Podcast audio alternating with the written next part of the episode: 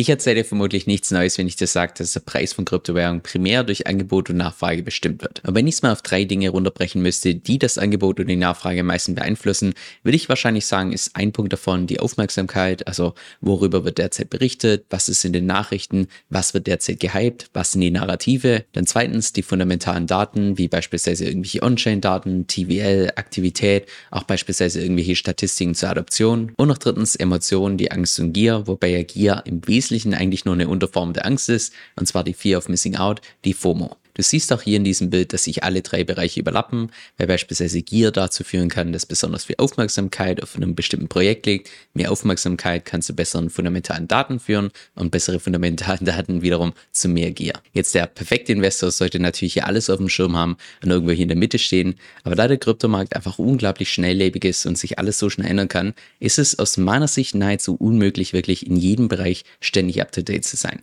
Und das ist auch beispielsweise der Hauptgrund, warum sich die allermeisten Leute auf auf einen oder vielleicht auch zwei Bereiche hier entsprechend spezialisieren um sich ein Edge zu arbeiten, also einen Informationsvorteil. Und das ist auch by the way der Hauptgrund, warum ich dir empfehlen würde, nicht nur meine eigenen Videos anzuschauen, sondern auch andere Videos von anderen Leuten, insbesondere von den Leuten, die vielleicht auch den Fokus auf einen anderen Bereich legen. Jetzt im heutigen Video gehen wir mal alle drei Bereiche ein bisschen genauer durch, um im Prinzip die Frage zu klären, wie du dir selbst auch einen Informationsvorteil, also ein Edge, arbeiten kannst. Und ganz zum Schluss teile ich auch meinen eigenen Fokus, also auf welchen Bereich ich persönlich meinen Fokus lege.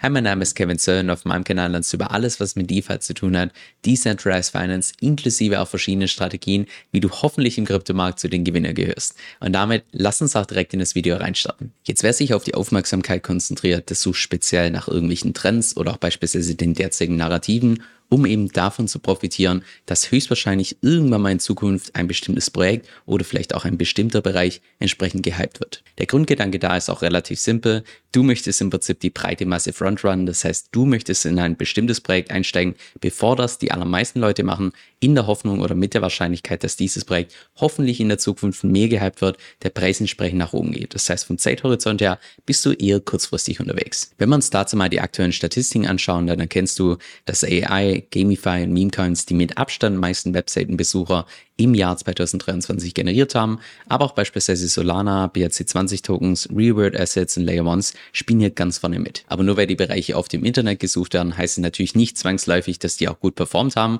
aber das ist jetzt wiederum die Beauty von transparenten Blockchains, dass wir das natürlich jederzeit on-chain nachschauen können. Hier mal das Performance Chart seit dem Jahr 2023, wo du im Wesentlichen erkennen kannst, dass gerade die Bereiche, die viele Webseitenbesucher generiert haben, wie beispielsweise künstliche Intelligenz oder auch beispielsweise Gamify oder auch beispielsweise beispielsweise Memes, dass das die Bereiche waren, die von der Performance her eher, ich sag mal, mittelmäßig waren, aber dafür andere Bereiche deutlich besser performt haben, wie beispielsweise Liquid Staking Derivate auf Layer 2 oder auch beispielsweise DeFi 2.0 oder auch beispielsweise hier die Ordinals. Und das ist auch aus meiner Sicht einer der größten Nachteile, wenn man nach Narrativen investiert, dass da einfach eine relativ große Portion an Glück mit dabei ist, weil angenommen, du bist jetzt tatsächlich 24-7 auf Twitter gewesen und du hast ganz früh diesen Trend mit diesen BRC20 Tokens entsprechend rausgefunden, bist dort auf den Zug mit aufgesprungen, naja, dann brauchst du trotzdem noch das Glück, dass du ausgerechnet in dem Bereich auch in die richtigen Tokens investiert hast. Der zweite Bereich, auf den du dich fokussieren kannst, um dir an Informationsedge zu arbeiten, sind fundamentale Daten, wie beispielsweise irgendwelche On-Chain-Daten.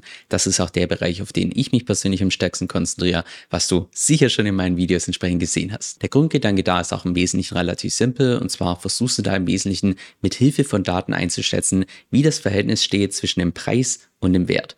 Und sollten dir beispielsweise die Daten zeigen, dass der Wert derzeit höher ist als der Preis, also dass das Asset unterbewertet ist, könntest du darin entsprechend investieren, in der Hoffnung, dass irgendwann mal der Preis zum Wert zurückgeht. Das heißt, da bist du vom Zeithorizont her eher langfristig unterwegs. Fundamentale Investoren schauen sich beispielsweise Daten an wie das TVL, das Total Value Locked, also wo die ganzen Leute entsprechend ihr Geld investiert haben, weil das eine der ganz wenigen Metriken ist, die ziemlich schwer ist zu faken im Vergleich zu beispielsweise irgendwie Trading Volumen oder der Aktivität. Auch Dinge wie die Profitabilität sind für fundamentale Investoren interessant, weil auch das beispielsweise was ist, was man nicht wirklich faken kann, ist ja wie bei einem Unternehmen. Entweder es ist profitabel oder nicht, aber du kannst jetzt nicht irgendwie faken, dass ein Unternehmen dauerhaft profitabel ist. Genauso ist es auch hier bei verschiedenen Chains oder verschiedenen Protokollen. Jetzt, wenn man sich als fundamentaler Investor primär auf Daten bezieht, heißt es auch gleichzeitig, dass Glück eine geringere Rolle spielt und dementsprechend auch das Risiko im Allgemeinen geringer ist. Heißt allerdings auch gleichzeitig, dass du als fundamentaler Investor selten irgendwelche Projekte findest, die ein 100 oder ein 1000x machen, weil solche Projekte nicht ein 100 oder 1000x hinlegen wegen den tollen fundamentalen Daten, sondern meistens nur deshalb, weil es einfach irrational gehypt wird. Und der dritte Bereich, auf den du dich fokussieren kannst, ist das Thema Emotionen, also Angst und Gier, was sich dann primär äußert durch Volatilität im Preis oder auch beispielsweise gewissen Chartmustern, die du dann auch gezielt ausnutzen kannst. Das sind dann beispielsweise Leute wie Manu Haus, die 24-7 vor TradingView sitzen, sich verschiedene Support oder auch beispielsweise Widerstandslinien anschauen. Oder auch beispielsweise Leute wie Benjamin Cohen, die viel mit Moving Averages arbeiten, also im Wesentlichen gleitenden Durchschnittswerten. Oder auch beispielsweise Leute, die sich mit solchen Modellen beschäftigen, wie beispielsweise den Logarithmic Regression Curves, um im Wesentlichen zu bestimmen, ob wir derzeit in einem überkauften oder unterkauften Bereich sind. Der größte Nachteil, wenn man seinen Fokus darauf legt, also primär auf das Trading, ist aus meiner Sicht, dass es emotional ziemlich schwer ist und die allermeisten Leute das emotional nicht hinbekommen. Und auch andererseits, je kurzfristiger dein Zeithorizont, desto zeitintensiver wird auch das Ganze. Wenn ich meinen eigenen Weg hier einstufen müsste, würde ich sagen, es ist eine Mischung zwischen fundamentalen Daten und Emotionen, weil einerseits fokussiere ich mich primär auf irgendwelche Projekte, die einfach fundamental stark dastehen, wie beispielsweise derzeit Bitcoin und Ether. Und andererseits versuche ich über die EBE-Strategie auch die vier Jahreszyklen entsprechend auszuspielen. Das heißt, hier auch die Emotionen auszunutzen. Falls ihr die EBE-Strategie noch nicht sagt, dazu habe ich bereits mehrere Videos auf YouTube gemacht. Einfach mal danach schauen. Und zwar ist das im Wesentlichen die Strategie, dass man irgendwo in Bodennähe ansteigt, dann entsprechenden Hebel aufbaut, long geht, das heißt auf steigende Preise setzt und irgendwann, wenn die Preise überhitzt sind, entsprechend aussteigt, short geht und auf fallende Preise setzt. Und damit ich trotzdem überdurchschnittliche Renditen erwirtschaften kann, obwohl ich hier beispielsweise nur in Bitcoin und Ether investiert bin, benutze ich noch zusätzlich DeFi-Protokolle, um dann entsprechend meine eigenen Positionen meistens relativ konservativ zu heben, das heißt dann auch gehebelte Kursgewinne mitzunehmen. Das soll jetzt nicht bedeuten, dass mein Weg der einzig richtige ist. Alle drei Wege, die ich dir heute vorgestellt habe, können enorm profitabel sein,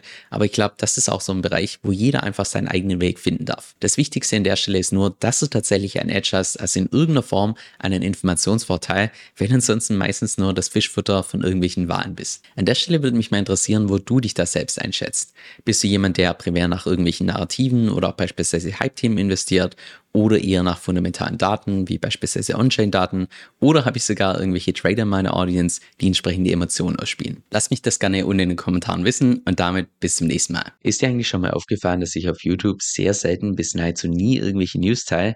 Das hat natürlich einen Grund. Und zwar zum einen, dass ich persönlich davon ausgehe, dass der mit Abstand größte Teil der News absoluter Nonsens ist und für die Praxis einfach irrelevant ist.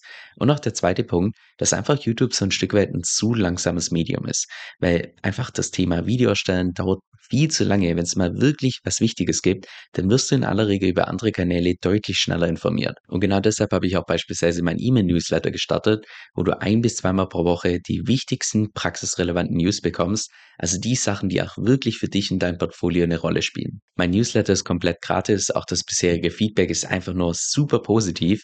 Falls du da mal selber reinschnuppern möchtest, geh einfach auf meine Homepage kevinsoe.com, das ist K-E-V-I-N soe.com und dann bist du danach immer auf dem aktuellen Stand.